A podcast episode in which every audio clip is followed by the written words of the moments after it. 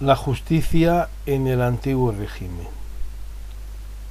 En esta grabación vamos a comentar la primera parte del tema de la justicia en el antiguo régimen. Vamos a ver la parte que podemos decir general, veremos las características generales de la justicia, los consejos situados en la cumbre de la pirámide judicial como órganos máximos asesores de los reyes, sobre todo en Castilla, porque en Aragón no cumplen esa función. Veremos los tribunales superiores, para el caso del Reino de Castilla-León, las llamadas chancillerías, y las audiencias, veremos las audiencias aragonesas, las audiencias en América y también hablaremos de la planta judicial del siglo XVIII con las llamadas audiencias borbónicas. Terminaremos estudiando las jurisdicciones especiales, la mercantil, la gremial, la eclesiástica, también la militar y la universitaria. No incluimos aquí una jurisdicción especial importantísima como es la Inquisición, por cuanto en este proyecto de grabaciones hemos dedicado una grabación a dicha importante institución. ¿Qué características tiene la justicia del antiguo régimen? La primera de ellas es la fragmentación. Recordemos que había una gran diversidad en los distintos reinos, en cuanto que cada uno de ellos, Castilla y León por un lado, Aragón por el suyo, Cataluña por el suyo, Valencia por el suyo, tenía su propia legislación, lo cual afectaba tanto al fondo de las cuestiones judiciales, eh, es decir, su propio derecho civil, su propia práctica penal, con sus propias penas para los delitos, y también habían diferencias en la forma de los procesos. Luego había también una justicia real, cada uno de los reinos, la que dependía directamente del rey en el territorio de, digamos, de Realengo, y una justicia señorial en manos de los nobles o de los abades de los grandes monasterios, que por delegación del rey tenían esa, eh, ese mero y mixto imperio, es decir, la posibilidad de juzgar, el derecho a juzgar, tanto las cuestiones civiles como penales. Luego también había una diferencia entre la justicia local, la justicia de cada uno de los municipios que podía tener, tener su propio fuero, y la justicia real para las apelaciones y los pleitos del rey, en el que el rey era parte, que se veían directamente en los tribunales reales. Pero no acababan aquí la fragmentación, sino que recordemos que según las personas, la justicia era diferente, la legislación aplicarles era diferente. Por ejemplo, los nobles y eclesiásticos tenían su propio fuero, pero también los judíos y moros pues se les dejaba que se gobernaran y juzgaran de acuerdo con su propia ley y eran sufrían unas graves discriminaciones, hay que recordarlo también. Otra de las características era la desigualdad. Desde nuestra perspectiva de una justicia moderna, todos son iguales ante la ley, pero en el antiguo régimen esto no era así en absoluto. Los nobles tenían mucho más derechos, no podían ser atormentados, tenían que ser juzgados por nobles y por ejemplo como anécdota pues no eran ahorcados sino que eran degollados. Y por ejemplo procesalmente la declaración de un noble se presumía que era cierta, aunque podía desmentirse por cualquier medio, pero había una presunción de veracidad. Otra de las características es la lentitud excesiva. Conocemos de un robo en el mismísimo Consejo de Estado, el más importante de la monarquía, cuya resolución judicial duró cuatro años. Pero el récord de los récords lo tuvo el famoso pleito sobre el voto de Santiago, que era un impuesto que se cobraba por eh, la Catedral de Santiago a, algunos municipios del Reino de León, por un antiguo voto realizado por un, rey, y una promesa, ¿eh? se inició este pleito en 1513, en el que los afectados pidieron la derogación de este impuesto y fue fallado en 1771, pero sin resolverse la cuestión de fondo, de manera que se pagó dicho voto pues hasta la llegada del régimen constitucional. Luego, como curiosidad, las sentencias debían ser por escrito, siempre, escritas de día y en sede judicial, y a diferencia de las actuales, no había que motivarlas en fundamentos jurídicos. Pero quizás la característica que mejor define eh, la justicia del antiguo régimen es la brutalidad, entendida como desproporción entre la pena y el delito, entre el delito y la pena. Por ejemplo, era frecuente el uso del tormento para obtener la confesión, incluso en pleitos no excesivamente graves. Las penas eran severísimas la cárcel en unas condiciones terribles, el destierro, las galeras, que acababan muchas veces en la propia muerte, y la muerte, y siempre con confiscación de los bienes del procesado, lo cual para la familia quedaba siempre la infamia y la mismísima ruina. Si vemos el fuero de Plasencia, un ejemplo de esa justicia local a la que antes nos referíamos, vemos esa desproporción y esa brutalidad que no olvidemos fue denunciada en el siglo XVIII en la famosa obra de los delitos y de las penas de Beccaria, de Giuseppe Beccaria, y realmente no fue resuelta hasta el siglo XIX y en algún caso el XX. Por ejemplo, de acuerdo con este fuero de Plasencia, toda mujer cogida en adulterio, el marido tenía derecho a matarla, tanto a ella como a su amante, ¿eh? sin que le fuera, eh, eh, digamos, adjudicada, asignada ninguna condena ni ninguna pena. La mujer que abortara, si fuera manifiesto, debía ser quemada y si no se le daba la oportunidad de salvarse por el fierro que se dice que era la llamada ordalía del hierro candente una reminiscencia posiblemente gótica visigodos por la cual si cogía un hierro y no se quemaba eh, eh, pues se entendía que, decía la verdad y que Dios la protegía igual manera la mujer que acusara a a un hombre de ser el padre de su hijo, ¿eh? pues también podía, mediante esta ordalía del hierro candente, o, si sobrevivía o si no se quemaba, el padre debía recibir al hijo como propio. Las alcahuetas, las medianeras, ¿eh? celestinas, pues debían ser quemadas o también podían salvarse por el hierro. ¿eh? Quien vendiera a un cristiano, pues debía ser quemado que matara a su padre, quemado.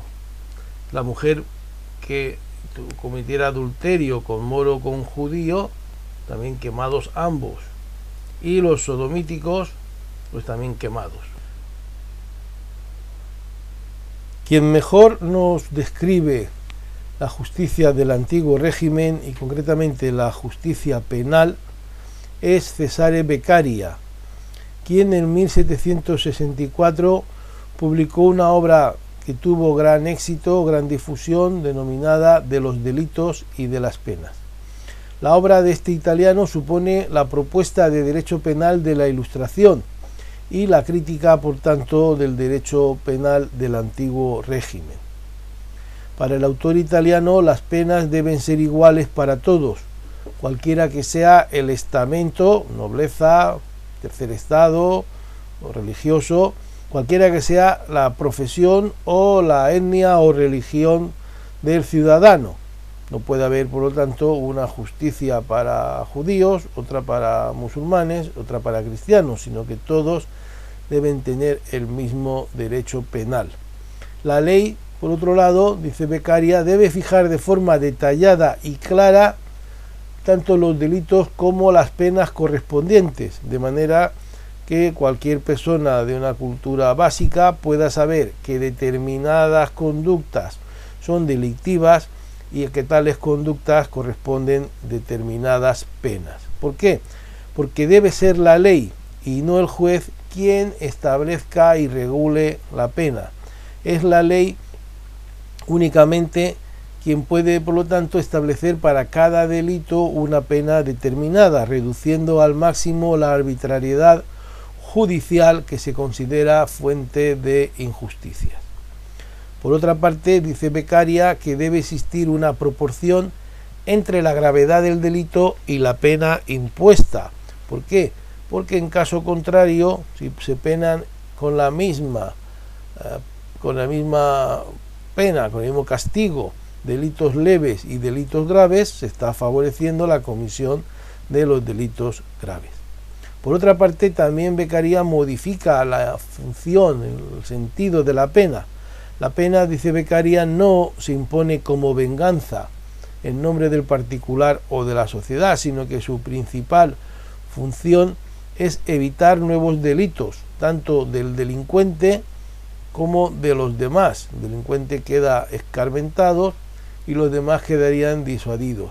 De manera que es una pena disuasoria, una pena que no tiene ya que ser necesariamente lo más gravosa posible, sino que preferentemente debe ser humana y leve, sin que deje, por supuesto, de cumplir esa función disuasoria a la que se refiere el autor italiano. El tormento, dice Beccaria también, no distingue inocentes y culpables, sino meramente fuertes y débiles. Utilizar el tormento para obtener la confesión o la delación de los cómplices solamente es favorecer a los fuertes perjudicando a los débiles. Por otro lado, se anticipa mucho a la mayoría de los pensadores al exponer su crítica de la pena de muerte que considera inútil y perniciosa y en ningún sentido disuasoria pese a la gravedad, porque se pone muy pocas veces y porque eh, la considera totalmente inhumana.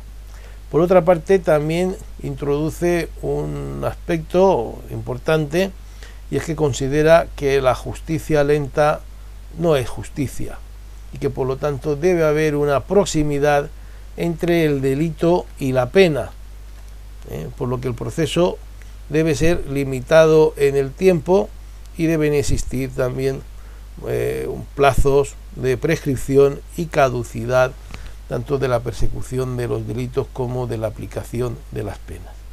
Como puede verse, muchas de estas ideas están recogidas en los sistemas jurídicos eh, contemporáneos, todas las constituciones modernas recogen principios como el de proporcionalidad, como el de legalidad, que eh, nacen por lo tanto en este momento del pensamiento ilustrado y que fueron el primer intento de modificación de este delito, de este derecho del antiguo régimen. Un derecho que no se va obviamente a modificar de la noche a la mañana, sino que costará mucho esfuerzo, muchas luchas, y podemos decir que prácticamente, por lo menos en Europa occidental, hasta bien avanzado el siglo XIX, no se obtiene, no se logra la aplicación de estos principios y en algunos casos pues hasta bien avanzado el siglo XX. Otra cuestión importante es que no existe separación de poderes. En el antiguo régimen recordemos que el rey tiene la soberanía y se atribuye todos los poderes, por lo tanto aquellos que colaboran con él en el gobierno del reino, pues también tienen por delegación, pueden tener esos poderes. Así los consejos reales, los consejos más próximos al rey, Consejo de Castilla, Consejo de Aragón, Consejo de Indias, Consejo de Cámara de Castilla, el Consejo de Italia, en su momento Consejo de Portugal, tienen atribuciones judiciales elevadas y muy concretas, ¿eh? aparte de hacer los nombramientos. Y por supuesto, eh, junto a estas funciones eh, judiciales, nombramientos, prefiero, de, de, jueces, junto a estas funciones judiciales, pues tienen otras muchas de tipo meramente ejecutivo.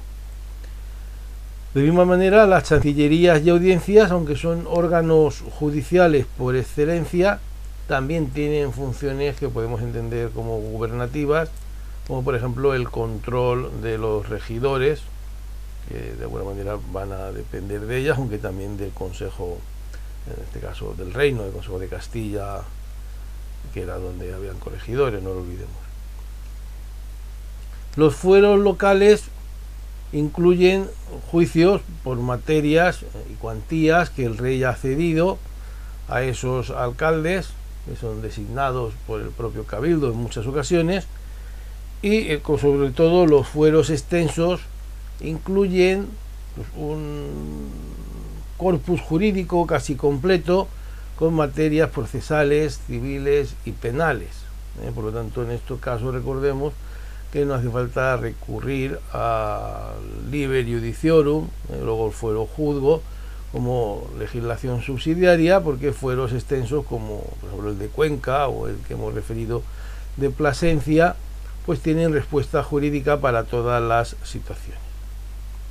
El señorío jurisdiccional, ya hemos dicho que incluye la capacidad de juzgar ciertos pleitos, aunque puede haber en algunos casos en el que el rey se reserva el juicio de los más graves o la posibilidad de apelación ante el mismo. Se cedía, por ejemplo, cuando se cedía el mero y mixto imperio, se entendía que el señor feudal tenía la facultad de imponer penas a los delincuentes y ejecutar las causas civiles.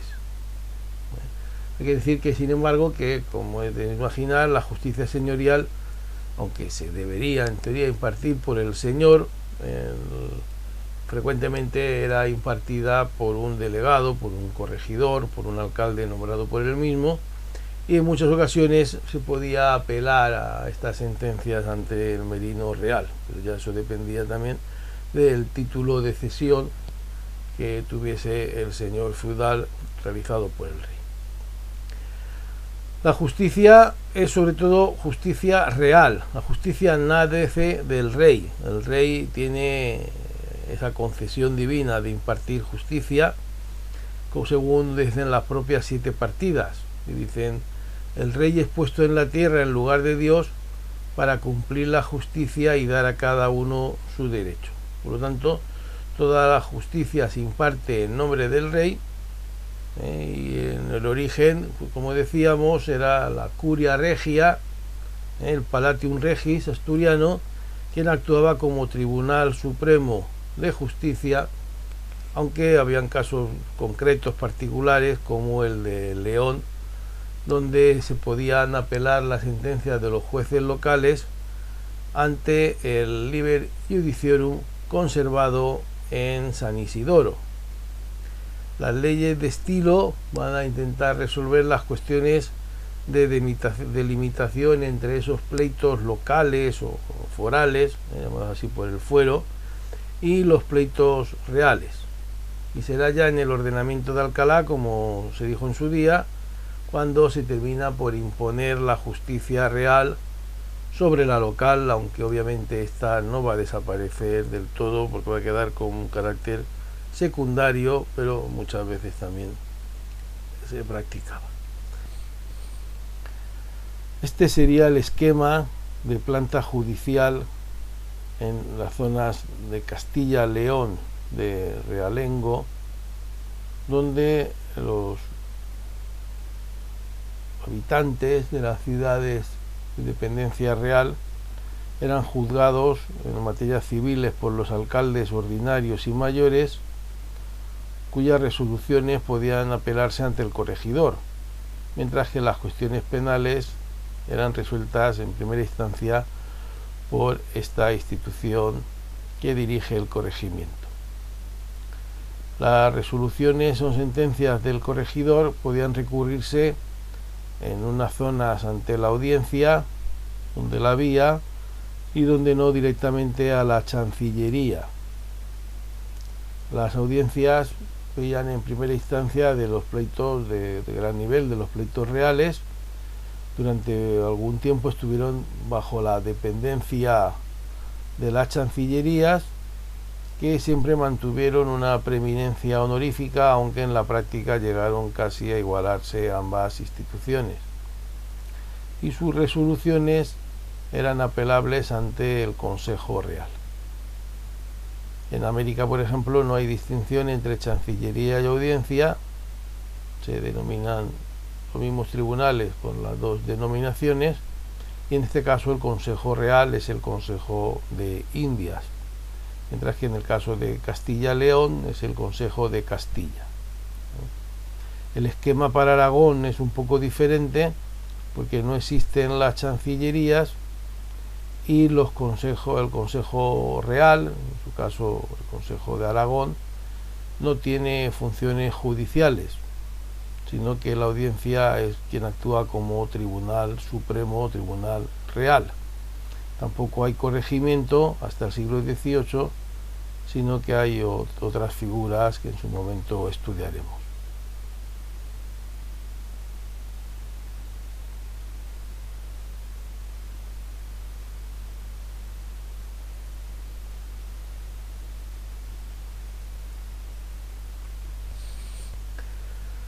Por lo tanto, como hemos dicho, en la punta de la pirámide judicial están los consejos. Consejos que hablan de régimen polisinodial, de muchos consejos, como característico de la organización política de la monarquía absoluta, de los reinos de España en el antiguo régimen, que duran hasta principios del siglo XIX. Los consejos, su naturaleza es la consulta al monarca, eh, se plantean las diversas alternativas, el Consejo vota y el monarca decide. Su origen está en la Edad Media, en órganos consultivos de las coronas de Castilla, Aragón y también de, de Navarra.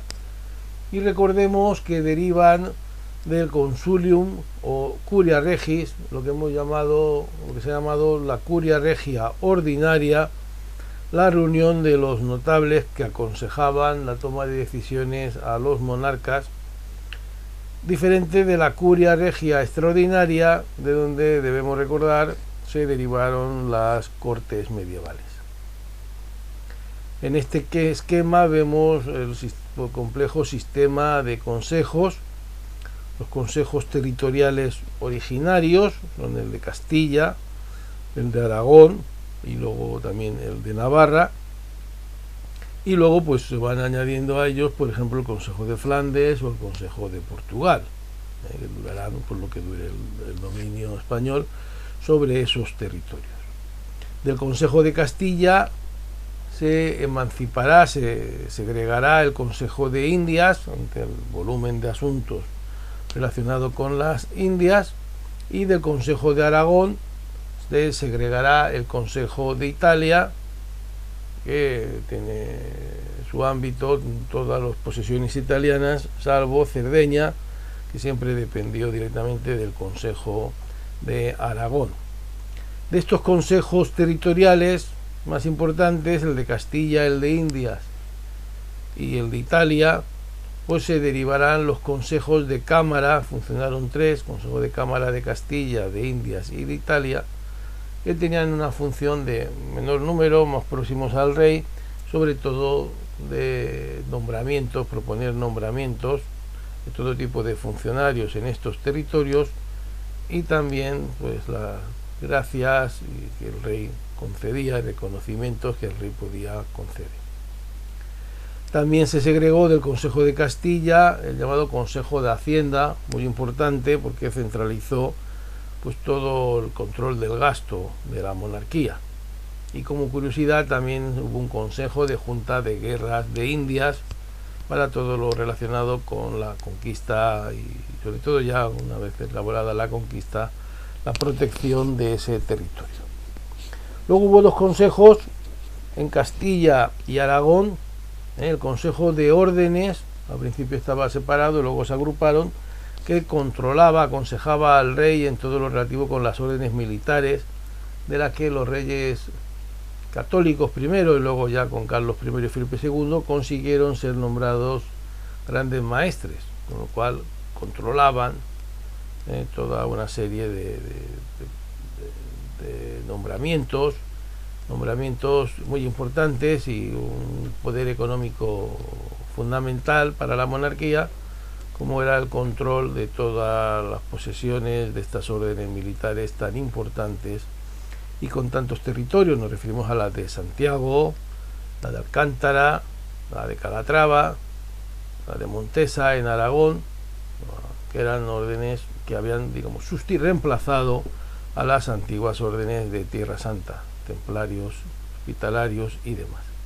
También en Castilla y Aragón había el Consejo de la Cruzada para cobrar y todo lo relacionado con la bula de la Cruzada que habían conseguido los reyes católicos, que se mantuvo, y en toda la monarquía habían tres consejos, el Consejo de la Inquisición, que ya hemos estudiado al hablar o estudiaremos al hablar de la Inquisición, el, pero los dos más importantes son el Consejo de Estado, creado en 1520, y el Consejo de Guerra. Consejo de Estado es el órgano supremo de asesoramiento del rey, lo preside directamente el propio rey y eh, aconsejaba a este, resolvía o proponía en todo lo relacionado con la política de Estado, política exterior, matrimonio de los príncipes, etc. Y el mismo Consejo de Estado al que se añadían eh, militares experimentados formaban el Consejo de Guerra. Esto era un entramado muy complejo eh, en el que cada uno de estos consejos, como hemos dicho, tenía como misión asesorar al rey y en algunos casos pues también funciones judiciales muy concretas para determinado tipo de apelaciones de pleitos resueltos por consejos y por tribunales inferiores. Por ejemplo, el Consejo de Indias resolvía las cuestiones que se planteaban ante la Casa de Contratación de Sevilla. Como hemos dicho, el Consejo de Castilla pues tenía su ámbito de jurisdicción en todo el reino de Castilla, el de Aragón en Aragón y el de Navarra, lógicamente, en Navarra. Los consejos siempre se supone que son, pueden ser presididos por el rey, pero el rey ya hemos dicho que solo presidía determinado número de ellos, de manera que en su ausencia se nombraba un presidente. En cuanto a los consejeros, los había de tres tipos, nobles, eclesiásticos de alto rango y letrados. En los consejos de mayor importancia más letrados y en los de mayor importancia menos letrados manera que su número y origen era variable. Y luego había todo un conjunto de secretarios, notarios, en algunos casos fiscales, multitud de subalternos como escribientes, alguaciles, que ayudaban al funcionamiento de estos consejos. Como hemos dicho, tenía funciones eh, de todo tipo, eh, de acuerdo con esa unidad del poder, funciones legislativas, eh, hacían leyes, autos que el rey promulgaba, funciones judiciales, en esos recursos de alzada, ¿eh? con la excepción de Aragón, donde no tiene el Consejo funciones eh, en la corona de Aragón muy, muy claras, aunque la va cogiendo en algún momento, y funciones administrativas del control, inspección y nombramientos y destitución. Los consejos siguen al rey donde va pero desde Felipe II todos tienen sede en Madrid, salvo el de Navarra.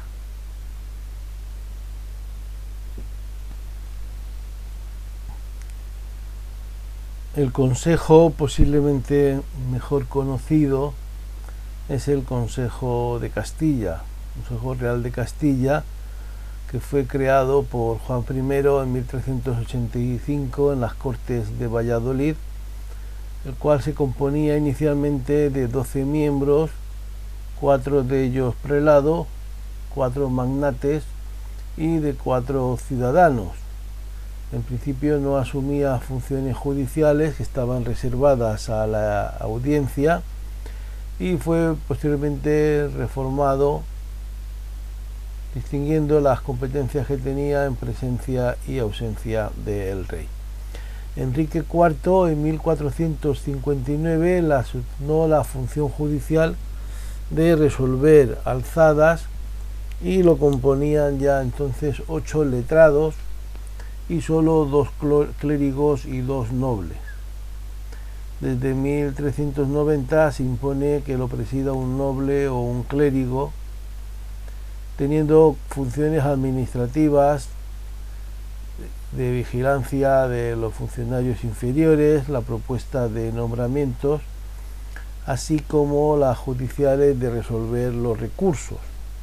Con los reyes católicos empezó a asumir los asuntos de Indias, aunque, como hemos dicho antes, según se complican, dará lugar a otro consejo que será el Consejo de India.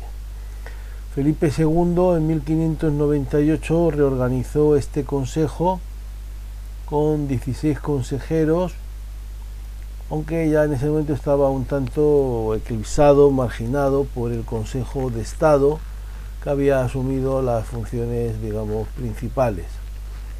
Mantiene funciones administrativas como la vigilancia de todo el organigrama de la administración, también las judiciales, al convertirse en el Tribunal Supremo de Castilla, que resuelve algunos recursos presentados contra las chancillerías y luego contra las audiencias, así como funciones legislativas, como recoger las peticiones de cortes y redactar leyes y autos acordados. Se reúne por salas o los viernes se reúne el pleno. El pleno.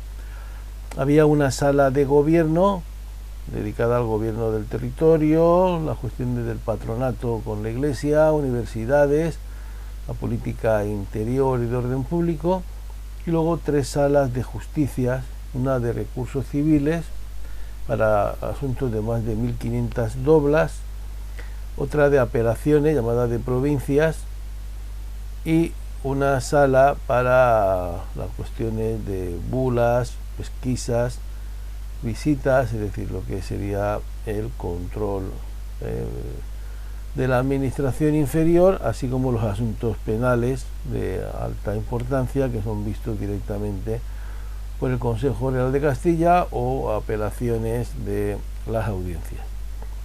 El Pleno trataba los asuntos legislativos y resolvía las cuestiones más importantes y fue suprimido en 1812, luego nuevamente en 1834, tras volver a funcionar durante el periodo absolutista de Fernando VII, y sus competencias, a ser tan diversas, pues fueron distribuidas entre el Tribunal Supremo, el Consejo de Estado, que se mantiene como consejo meramente asesor, y eh, las funciones que llamamos gubernativas fueron atribuidas al Ministerio de la Gobernación.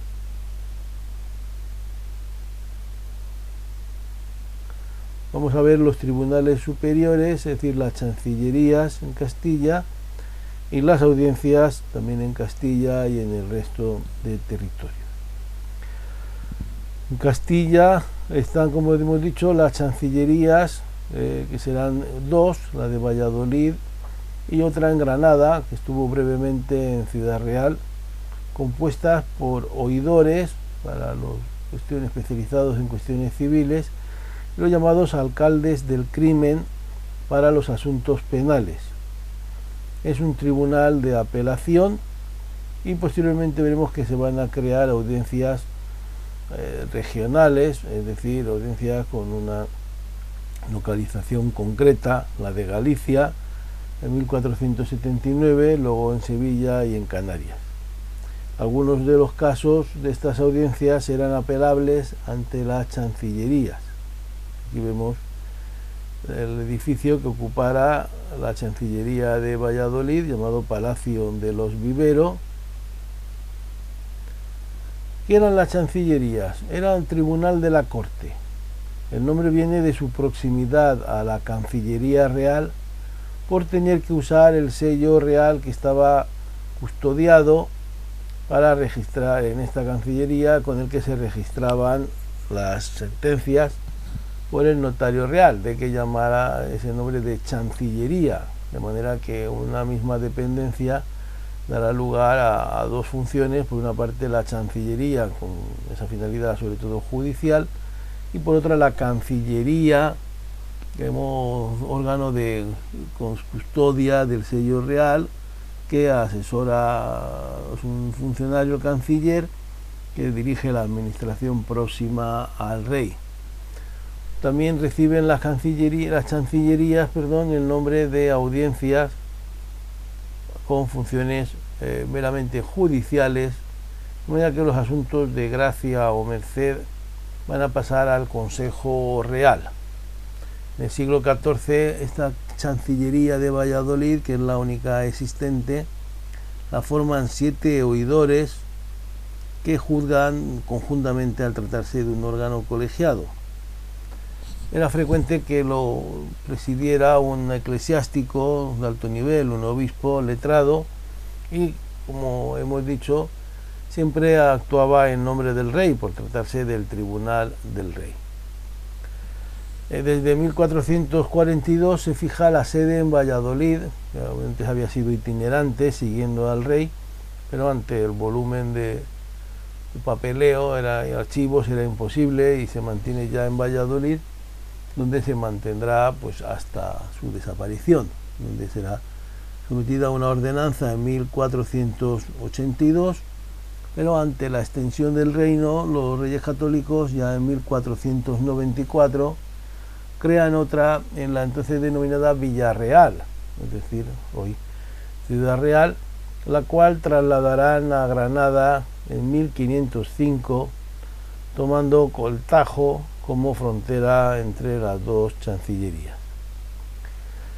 Se van a crear alcaldes del crimen para los casos eh, penales y los oidores se centran lógicamente en lo civil, habiendo además pues alcaldes de corte para los asuntos de referencia de la corte real y alcaldes de hidalgos para juzgar los asuntos de los nobles. Recordemos que decíamos que entre los privilegios de los nobles estaba el de ser juzgados únicamente por nobles. De manera que en cada una de las chancillerías habrá un alcalde de Hidalgo, como se llamaba. También hay procuradores fiscales, funciones equivalentes al fiscal actual, abogados de pobres y una serie de funcionarios como relatores y escribanos que contribuyen y colaboran con los oidores. En Valladolid inicialmente habían tres salas, mientras que en Granada había dos. Por ejemplo, en el siglo XVII conocemos la ordenanza de Granada y vemos que hay 16 oidores, además del presidente, cuatro alcaldes de corte, tres alcaldes de Hidalgo, dos fiscales y un numeroso grupo de oficiales que atendían a estas seis salas de justicia, cuatro de ellas de lo civil, una de lo criminal y una de Hidalgo. Solo los pleitos civiles de más de 1.500 doblas eran recurribles ante el Consejo de Castilla. Los huidores, durante tres horas al día y seis días a la semana, escuchaban los pleitos y dictaban sentencias dos tardes a la semana. Este es el palacio, actual sede del Tribunal Superior de Justicia de Andalucía, donde siempre en la carrera del Darro, donde siempre ha estado la Real Chancillería de Granada. Estos oidores y por supuesto al presidente los nombra el rey a propuesta del Consejo de Cámara, primero del Consejo de Castilla, cuando se crea el Consejo de Cámara del Consejo de Cámara, y era frecuente que los oidores más eh, mejor valorados pasaran luego a consejeros en algunos de los consejos reales. Sobre los mismos se pedían informes reservados sobre su capacidad e idoneidad, sobre sus vicios, su nivel económico, su salud, afiliación, incluso sobre su religiosidad o su esposa, y solían reclutarse entre catedráticos de universidad o incluso abogados ya en el siglo XVIII. Habían, los autores han distinguido dos grupos según su origen. Por una parte, los colegiales, que se verán formados en los afamados colegios mayores universitarios, originarios de familias de alto poder adquisitivo, generalmente de la nobleza, eh, titulada incluso, y enfrente estaban los manteístas de un origen social más bajo, que residían en la universidad en los colegios menores y en albergues. En Salamanca, por ejemplo, durante 27 años no hubo ninguna cátedra ocupada por un manteísta, es lo que nos habla de pues, una fuerte endogamia y un espíritu de grupo y de segregación social bastante arraigado.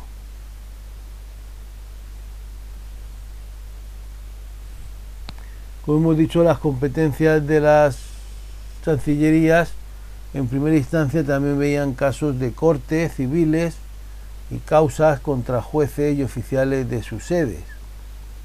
Y en apelación resolvían las sentencias civiles de los alcaldes de casa y corte, también apelaciones contra las sentencias civiles y penales de los corregidores, mandamientos de corregidores y justicias de los consejos en materia de gobierno local y apelación a jueces especiales como de Hidalguía, de las rentas de la corona y en el caso concreto de Valladolid se resolvían las apelaciones a las sentencias del juez mayor de Vizcaya. De manera que eh, tenía que haber en Valladolid siempre un oidor avezado en el derecho de esta región vascongada. En la edad moderna, ante los numerosos asuntos y la gran extensión del reino, se van a crear audiencias así llamadas que no van a recibir la denominación de chancillería y se van a localizar en ciudades importantes y lejanas a las audiencias. La primera de ellas será la audiencia, perdón, y lejanas a la chancillería. La primera de ellas será la audiencia de Galicia, que en 1479 los reyes católicos crearon en Santiago y que posteriormente Felipe II trasladará a La Coruña. En principio algunos de sus pleitos eran apelables a la Chancillería de Valladolid, que se consideraba de mayor nivel. También tenía funciones gubernativas y fue presidida frecuentemente, casi siempre, por, un por el capitán general que desde La Coruña gobernará por delegación real toda Galicia. También en 1525 se creará otra audiencia en Sevilla, pero sin funciones gubernamentales. También habrá otra en Las Palmas de Gran Canaria, inicialmente con apelación ante la Chancillería de Granada, pero que luego, por la lejanía de Granada, pues será sustituida por la audiencia de Sevilla, mucho mejor conectada con Canarias, lógicamente. Y también en América se crearon audiencias, a veces llamadas chancillerías, cuya función era judicial, pero también eh, gubernativa. Es el caso de la Española en 1511 y México en 1520. Fueron instituciones muy semejantes a las españolas, resolviendo los causos civiles y criminales en apelación de la administración local y los de su sede, en los casos de, su ciudad de residencia, pero asumieron funciones de gobierno y control de los gobernadores e incluso hasta de los virreyes. Una de sus funciones principales era la supervisión de los gobiernos de los corregidores, habiendo en América más de 200 de ellos estaban ocupadas estas audiencias por letrados procedentes de la baja nobleza, a principios con un régimen muy severo para evitar el arraigo, con cambios frecuentes, con prohibición de matrimonio, incluso de adquisición de casas o tierras, prohibición expresa de aceptar regalos. Inicialmente eran todos peninsulares, pero la creación de las universidades de México y Lima fue haciendo que los propios indianos fueran ocupando estas, eh, estos cargos de oidores de las audiencias, desapareciendo con el tiempo las limitaciones o algunas de las limitaciones antes referidas. Fueron audiencias, eh, hubo audiencias en Santo Domingo, México, Panamá, Guatemala y en el llamado Nuevo Reino de Granada. Y más tarde también en Lima, La Plata, Quito, Chile, Buenos Aires, Charcas, está en Bolivia, Guadalajara, Santa Fe y Cuzco, también en Bolivia actual. Y la composición habitual era de cuatro auditores y un solo fiscal, son unas audiencias de menor tamaño que las castellanas. El experimento de audiencias gubernativas tuvo poco éxito, los letrados no entendían de gobernar y sí de pleitear, y la función gubernativa se concentró en manos del presidente de la audiencia como gobernador del territorio de su demarcación, devolviendo a los oidores a su función de justicia. Ya en el siglo XVII vemos que por esto mismo se nombran presidentes no letrados, sino los llamados de capa y espada, que reunieron en sus manos todas las atribuciones militares y gubernamentales e incluso jurídicas, ¿eh? de manera que en su territorio, en su circunscripción, actuaban casi como virreyes, aunque en teoría estaban por debajo, lógicamente, de los virreyes. Las audiencias virreinales eh, en las ciudades donde había virrey, pues eran presididas por el virrey, que era el caso de México y Lima.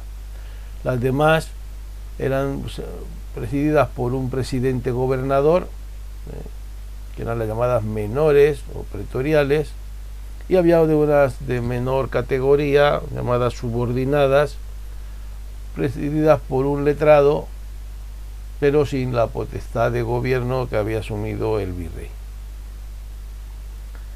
Los virreyes supervisaban por lo tanto las audiencias y los oidores, aunque fueron excluidos de gobernar, pues siempre mantuvieron algunas funciones, ¿eh?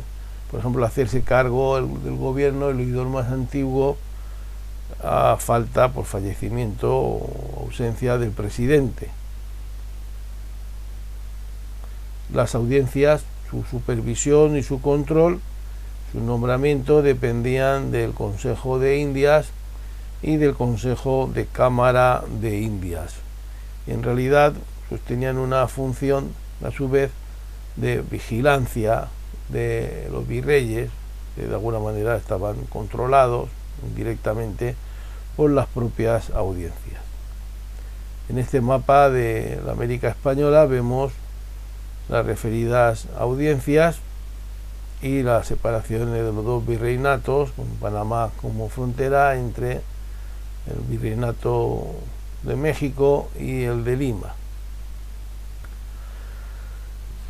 En la corona de Aragón, como hemos dicho, tenemos audiencias, por ejemplo en Cataluña la preside el virrey, está compuesta de ocho juristas solemnes para los asuntos civiles, y dos jueces de corte para los casos criminales.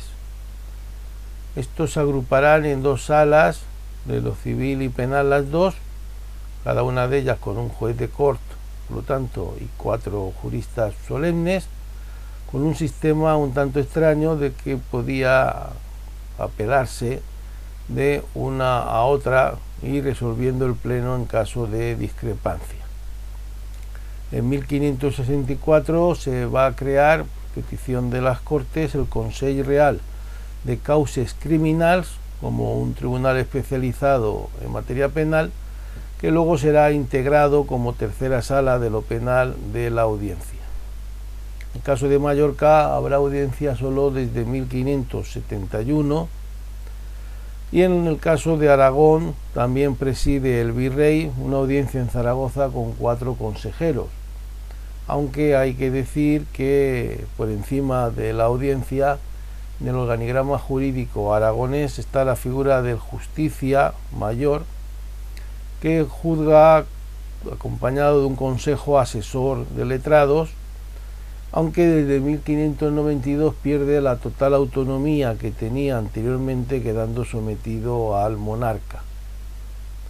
En Valencia, Fernando el Católico creará el Consejo de Audiencia Real, presidido primero por un portaveus y posteriormente por el virrey. Eso será en 1507, cuando se crea ese Consejo de Audiencia Real de Valencia. Con los Borbones se va a producir un cambio importante. En Madrid, la sala de alcaldes de Casa y Corte, era el organismo judicial de la Corte, pasa a convertirse en una audiencia y van a aparecer audiencias en Asturias y Extremadura. Pero lo más importante es que Aragón, Cataluña y Valencia, con la nueva planta, pierden su derecho tradicional.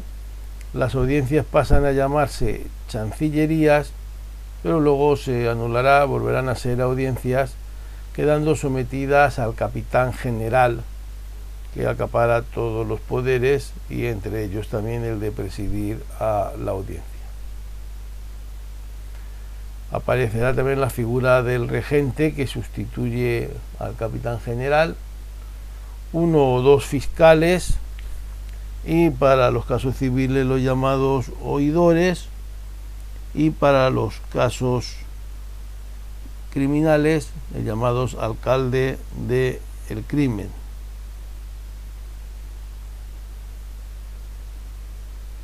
Quiere decir que aunque el presidente nato era el capitán general, en segundo lugar era asignado al regente, que sí que era jurista y se consideraba la cabeza judicial del organismo, aunque la formal la seguía ostentando el capitán general.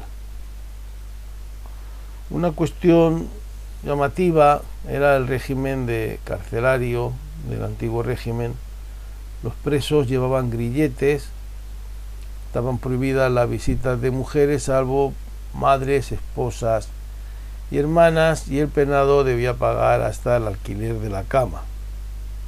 Como curiosidad, el verdugo tenía una casa y eh, una buena retribución, con dos reales diarios y hasta ocho ducados por ejecución, seis por los tormentos y cuatro por azotado. Verdugo tenía derecho a la ropa del ajusticiado y a la madera del caldalso. Y como medida preventiva sanitaria, los cerdos sueltos en la calle podían ser eh, requisados por el verdugo. Una de las jurisdicciones especiales más interesante es la jurisdicción mercantil. Recordemos que desde la Edad Media funcionan en los reinos peninsulares los llamados consulados, consulados en cada una, por ejemplo, en Valencia, en Barcelona, en Mallorca, en este caso consulados del mar, que tenían una legislación eh, muy específica, el libre del consulat del mar, y en el caso de Castilla, los consulados, primero eran el de Burgos y el de Bilbao, por donde se vendía la lana de la mesta y se exportaba a Flandes, fundamentalmente. Y estos consulados, que también los habrá en Indias, tienen una jurisdicción propia, autónoma, con un prior y dos o tres cónsules, aunque sus sentencias van a ser apelables primero al corregidor y desde el siglo XVIII al intendente. En Cataluña también hay el juicio por cónsules, eh, exactamente también en Valencia, con apelación ante un juez de apelaciones específico creado al efecto.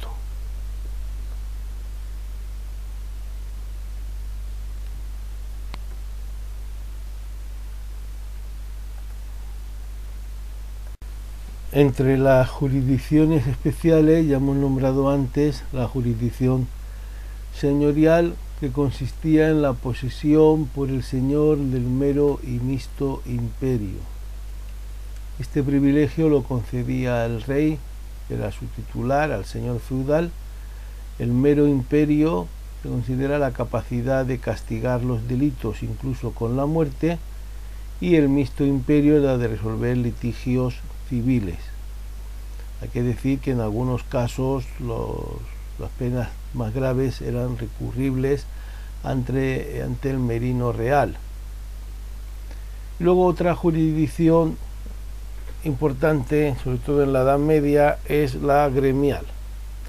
Cada gremio tenía autogestión de sus competencias con un ámbito local o comarcal, salvo el llamado honrado Concejo de la Mesta, era una comunidad de ganaderos con un poderío inmenso y que movían ingentes cantidades de, dinero en última instancia, que se exportaba, exportaba la lana a través de Burgos y de los consulados de Burgos y de Bilbao, y eso hizo que fuera acumulando privilegios con una capacidad de autogestión, una pirámide de alcaldes de cuadrilla, alcaldes de alzada, pero también con una supervisión real mediante oficiales reales cuyas resoluciones se podían apelar tanto al propio honrado concejo como a la Chancillería e incluso al Consejo de Castilla. También destaca la jurisdicción eclesiástica en la que cabe distinguir dos facetas. Una parte los obispos o como los abades como señores de sus señoríos podían ejercer o más bien frecuentemente delegar el poder judicial en lugartenientes y corregidores señoriales y luego estaba la jurisdicción eclesiástica común de los obispos metropolitanos y de la propia Roma para los casos como matrimonios y todo el tema canónico reservado a esta jurisdicción que llevaría luego a la creación del Tribunal de la Rota en la península. También es eclesiástica la Inquisición, pero ya hemos dicho que tiene un capítulo aparte y una grabación dedicada por entero a esta conocida importante institución. En cuanto a la jurisdicción militar, la suprema jurisdicción militar estaba en los consejos de guerra para los casos de la península y las islas y el Consejo de Estado para los asuntos del ejército en Flandes, Italia e Indias.